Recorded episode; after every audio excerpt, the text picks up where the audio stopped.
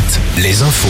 Nicolas Mézil, bonjour. Bonjour Julie, bonjour à tous. La contestation contre la réforme des retraites s'exprime dans la rue de nouveau aujourd'hui. Cinquième journée de mobilisation, 200 actions dans toute la France. Mais avec les vacances scolaires, les cortèges pourraient être moins fournis. En Vendée et en Maine-et-Loire, ce sont des marches au flambeau qui sont organisées à 17h30 à Chaland, 18h à Fontenay-le-Comte, Saumur et Segré, 18h30 à Angers, Cholet, La Roche-sur-Yon et au Sable d'Olonne. Les perturbations vont se concentrer dans les transports, notamment sur les intercités et les TER avec environ la moitié des trains en circulation.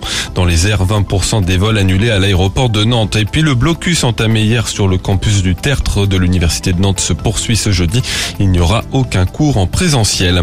La gauche retire de nouveau plus d'un millier d'amendements en vue d'accélérer euh, les débats à l'Assemblée sur la réforme qui prennent fin demain soir. L'objectif est de pouvoir au moins examiner l'article sur le départ à la retraite à 64 ans.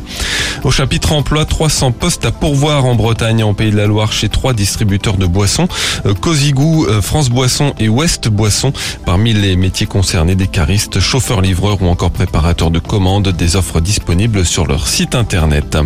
Cinq concerts déjà complets au Festival de Poupées. Les places pour Florent Pagny, Gim Sedadjou, Ben Harper, Chaka Ponk et Louise Attaque ont toutes trouvé preneur hier pour l'ouverture de la billetterie. 25 000 billets pour le théâtre de Verdure ont, ont été vendus. Les organisateurs tablent sur la présence de 100 000 festivaliers entre le 30 juin et le 21 juillet prochain. L'actu sportive avec du foot. Les 16e de finale aller de la Ligue Europa ce soir et du lourd pour le FC Nantes qui se déplace en Italie sur la pelouse de la Juventus Turin. Antoine Comboiré, le coach des Canaries. Ce sont deux mi-temps qu'on va être amené à jouer. Donc la première ici, à Turin. Bien sûr, il faudra défendre, il faudra aussi poser des problèmes. Si on peut marquer, tant mieux. Mais il ne faut pas hypothéquer nos choses parce qu'il y a un match retour où on a envie, euh, avec euh, ici euh, le travail bien fait, euh, et être capable à, domicile avec nos supporters, avec un stade de la Beaujoire en folie, euh, créer l'exploit. Voilà, c'est ce qu'on aimerait. Toujours en foot, une victoire pour l'équipe de France féminine en ouverture du tournoi de France à Laval hier soir, 1-0 contre le Danemark.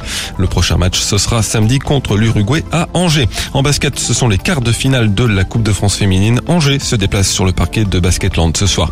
La météo bien nuageuse avec des brouillards ce matin, peut-être quelques gouttes en cours de journée et des maxi entre 12 et 14 degrés. Très bonne matinée à tous.